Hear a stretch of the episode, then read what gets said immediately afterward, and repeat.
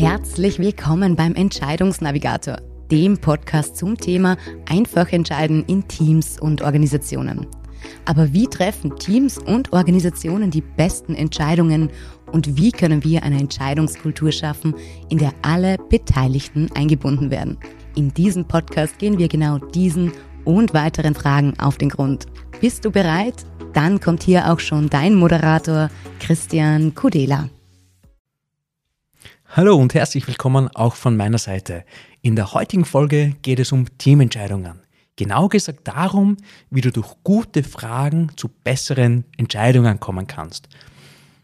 Aber Achtung, Warnhinweis vorweg, wichtiger Disclaimer.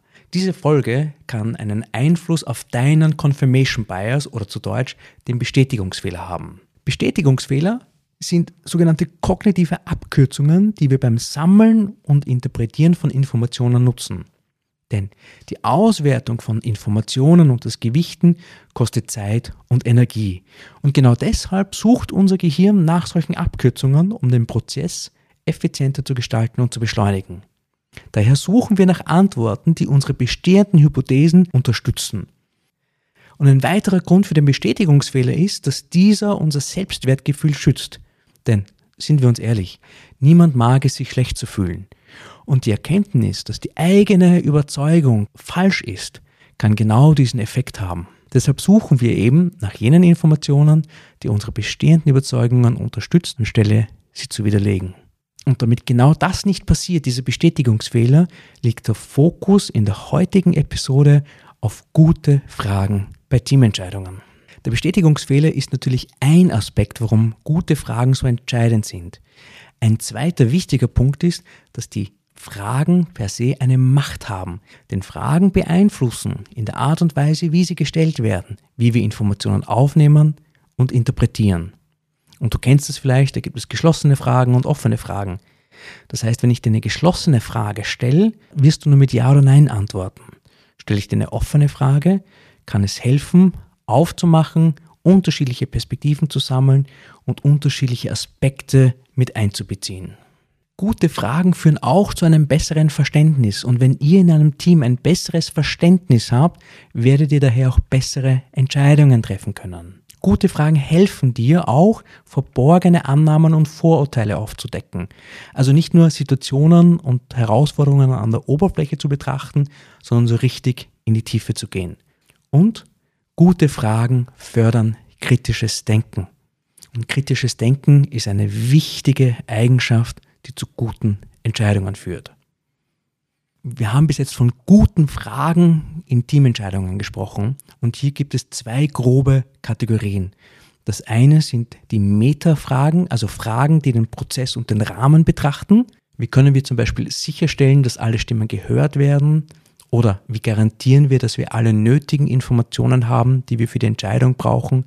Diese Fragen fokussieren auf den Prozess des Entscheidens. Genauso wie du auch Fragen zur Entscheidung selber stellen kannst, also inhaltliche Fragen.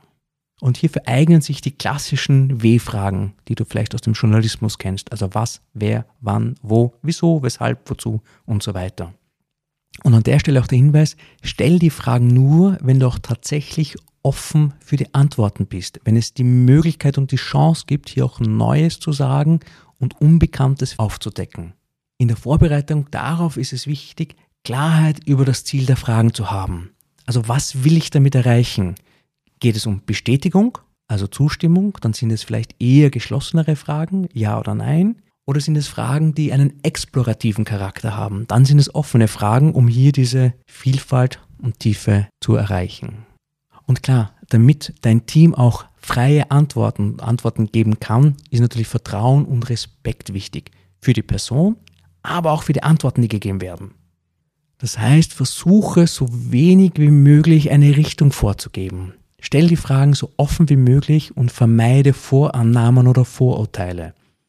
Das heißt, ein Stück weit braucht es auch Empathie und Einfühlungsvermögen von deiner Seite, um auf Fragen entsprechend reagieren zu können. Und da wir im Kontext von Teamentscheidungen sind, kannst du auch die Frage stellen, wie beeinflusst denn diese Entscheidung eure Zufriedenheit? Oder wie passt diese Entscheidung in unsere langfristigen Ziele und Vorhaben? Und die guten Fragen zu stellen, ist ja nur eine Seite der Medaille. Die andere Seite ist, wie du die Antworten nutzen kannst, um dann bessere Entscheidungen zu treffen. Und dabei ist die Bedeutung von Zuhören und Verstehen ganz, ganz, ganz wichtig. Denn gutes Zuhören, aktives Zuhören fördert das Vertrauen im Team und zeigt auch die Wertschätzung für die Beiträge aller deiner Teammitglieder. Vermeide voreilige Schlüsse oder Annahmen. Im Zweifelsfall nochmal nachfragen und die Chance geben, ein Statement zu argumentieren oder ein bisschen auszubauen, um hier Klarheit zu schaffen. Was mir immer geholfen hat, war eine klare Trennung zwischen Daten und Fakten und Meinungen und Annahmen. Also auch ganz klar zu sagen, das ist ein Fakt oder hier ist die Quelle und ich glaube das oder unter der Annahme von XY. Hier die Trennung zu haben, hilft dir ganz klar zu unterscheiden und trägt auch dazu bei, Verständnis für die Situation zu verbessern. Wo sind wir im abgesicherten Bereich, wenn du so willst, von Zahlen, Daten, Fakten und wo betreten wir Neuland? Durch den offenen Austausch von Sichtweisen, Standpunkten, Perspektiven und Erfahrungen fördert das natürlich auch das Engagement aller Beteiligten im Entscheidungsprozess und damit natürlich auch das Commitment, weil jeder und jede äh, ihren Beitrag dazu leisten kann, an der Entscheidung. Und damit das Ganze auch ein bisschen einen Rahmen hat, hilft es natürlich auch zu Beginn ganz klar zu sagen, was ist das Ziel der Entscheidung, wie gehen wir an die Sache heran, also wie ist der Prozess und in welcher Phase sind wir gerade. Also geht es um den Austausch von Vorschlägen, geht es um das Verständnis oder geht es um die tatsächliche Entscheidungsfindung, also die finale Entscheidung dessen. Durch gute Fragestellungen, und damit meine ich jetzt ein direktes Fragen von einzelnen Teammitgliedern, kannst du auch sicherstellen, dass alle Stimmen gehört werden.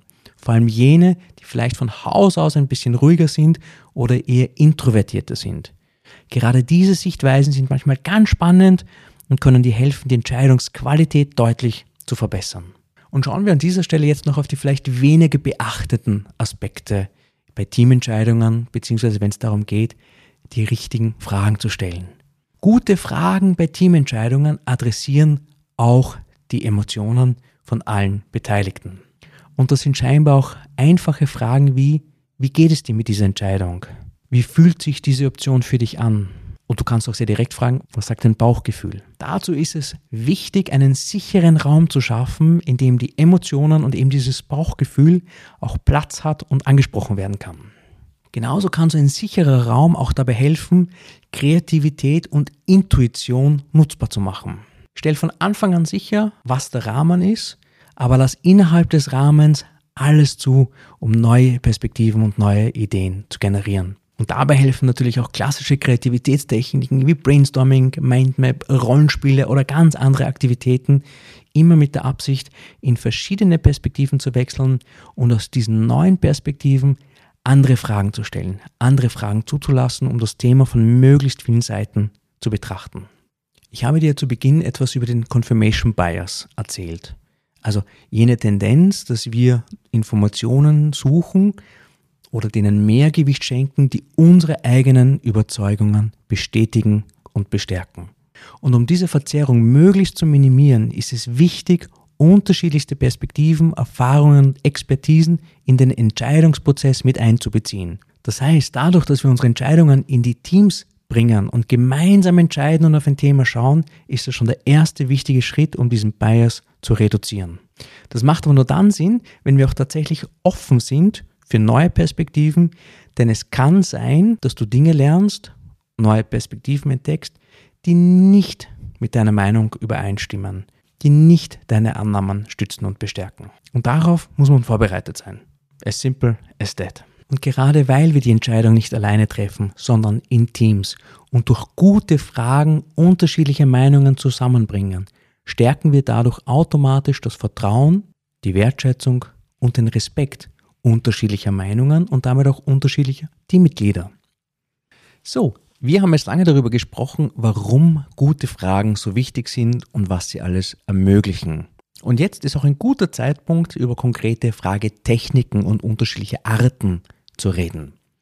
Auf der einen Seite gibt es die geschlossenen Fragen, die ganz klassischen Fragen, die man mit Ja oder Nein beantworten kann. Die sind natürlich dann sinnvoll, wenn du eine einfache, konkrete Antwort brauchst oder sie vielleicht im Prozess gerade notwendig ist. Die zuvor schon angesprochenen offenen Fragen sind so die ganz klassischen W-Fragen. Also die helfen uns in der Exploration, wenn es darum geht, die Themen zu erkunden. Also wer ist dabei, was passiert, wen brauchen wir dazu, wie soll das genau ablaufen und so weiter. Und es kann natürlich auch passieren, dass nicht alle Personen, die eine Entscheidung betrifft, gerade im Raum sind. Und die können wir dann, wenn du so willst, theoretisch durch sogenannte zirkuläre Fragen dazu holen. Zirkuläre Fragen folgen diesem Aufbau, was würde XY dazu sagen? Oder stellen wir uns vor, XY wäre auch hier am Tisch, was würde er oder sie dazu sagen? Also wir tun gedanklich so, als würde die betreffende Person oder vielleicht auch Personengruppe anwesend sein und wir versuchen uns in diese betreffende Perspektive hineinzuversetzen. Eine weitere Art von Fragen, die bei Entscheidungen immer spannend ist, sind die sogenannten Begründungsfragen. Das heißt, wir fragen nach Gründe für Annahmen, Ideen, Zugänge oder Sichtweisen. Und an der Stelle der Hinweis von meiner Seite, bitte frage nicht nach dem Warum. Im deutschsprachigen Raum ist Warum so ein Wort, das triggert und zwingt uns sehr oft in die Rechtfertigung. Und viel schöner finde ich hier, die Fragen ein wenig anders zu formulieren. Zum Beispiel, was sind die Beweggründe? Woher kommt die Motivation? Was sind deine Überlegungen dazu? Bitte finde Formulierungen, die zu dir passen, um dieses plumpe Warum zu umschiffen und zu vermeiden. Wenn du dir nicht sicher bist, wie hoch ein Commitment in einer Gruppe ist, oder wenn du in einer Teamentscheidung bist, um zu schauen, okay, wie weit sind wir denn schon gefühlsmäßig mit unserer Entscheidung, dann kannst du eine Skalenfrage einbringen. Und eine Skalenfrage funktioniert ganz einfach. Zum Beispiel auf einer Skala von 1 bis 10, wie gut ist der Vorschlag? Oder auf einer Skala von 1 bis 10, wie nahe glauben wir, sind wir dem Ergebnis? Und 10 ist dabei ein volles Ja, 100 Prozent. Und 1 ist eben ein noch ganz weit weg davon. Und das Schöne bei den Skalenfragen ist, dass es weniger darauf ankommt, welche Zahl jetzt konkret genannt wird. Vielmehr kannst du darauf aufbauend dann weitere Fragen stellen. Im Sinne von, was brauchen wir, um von dieser genannten 6 zu einer 7 zu kommen? Oder woran würden wir merken, dass wir der Lösung einen Punkt näher gekommen sind? Und sollte mal die Diskussion oder die Entscheidungsfindung komplett stocken, wenn du merkst, es geht gerade nicht weiter, kannst du auch durch sogenannte paradoxe Fragen diesen Stillstand auflösen.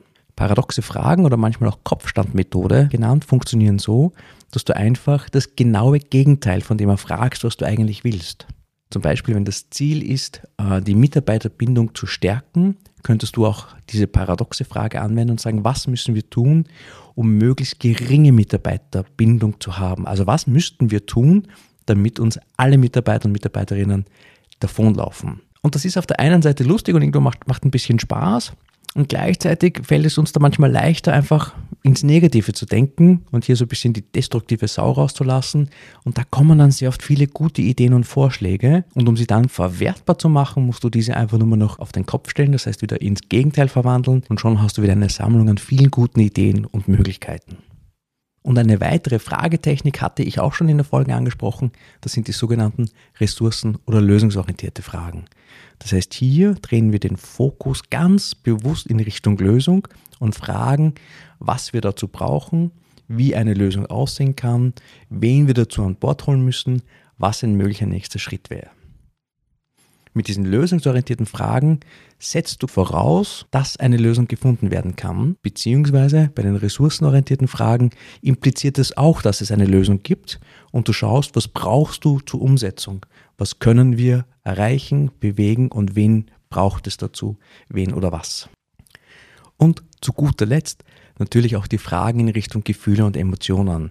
Also, wenn es darum geht, in eine Teamentscheidung zu gehen, wollen wir auch, dass wir das Ganze nicht nur rational bearbeiten und abarbeiten, sondern auch ein gutes Gefühl bei der Entscheidung haben. Und hier kann ich auch ganz einfach direkt nachfragen, wie geht es dir dabei, was sagt dein Bauch und so weiter.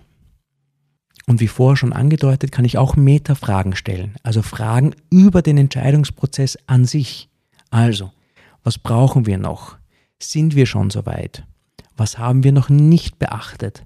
Was fehlt uns oder auch welche Frage ist noch nicht gestellt worden. All das kann helfen, nicht nur inhaltlich in der Entscheidung zu sein, sondern auch von außen aus der Metaperspektive auf den Entscheidungsprozess zu achten, um hier die Qualität in Summe zu steigern. aus dem großen Schatz der Fragetechniken habe ich dir jetzt ein paar vorgestellt, die dir helfen können, um zu guten und besseren Entscheidungen zu kommen. Ernst Fernstl hat gesagt, es sind unsere Fragen, die darüber entscheiden, ob wir ein Ja oder ein Nein zur Antwort bekommen. Und zum Abschluss möchte ich dieses Zitat aufgreifen und umformulieren. Denn es sind unsere Fragen, die darüber entscheiden, ob wir uns wagen, Neues zu entdecken und neue Perspektiven zu ermöglichen oder so entscheiden, wie wir schon immer entschieden haben. Das war die heutige Folge des Entscheidungsnavigators und ich hoffe, dass du wieder einige Impulse für dich mitnehmen hast können. Wenn du noch auf der Suche nach der nächsten guten Entscheidung bist, dann findest du alle weiteren Informationen auf unserer Website entscheidungsnavigator.com. Und wenn du das Thema Entscheiden in deiner Organisation anpacken willst, dann hast du jetzt die Möglichkeit dazu. Sichere dir einen Platz für dein unverbindliches Erstgespräch mit Christian. Gemeinsam schaut ihr auf deine aktuelle Entscheidungssituation und findet heraus, welche Schritte notwendig sind, um dich voranzubringen. Den Link dazu findest du ebenfalls unter entscheidungsnavigator.com oder in den Show Notes zu dieser Folge. Zu guter Letzt vielen Dank fürs Zuhören und wir freuen uns, wenn du auch beim nächsten Mal wieder dabei bist. Es ist deine Entscheidung.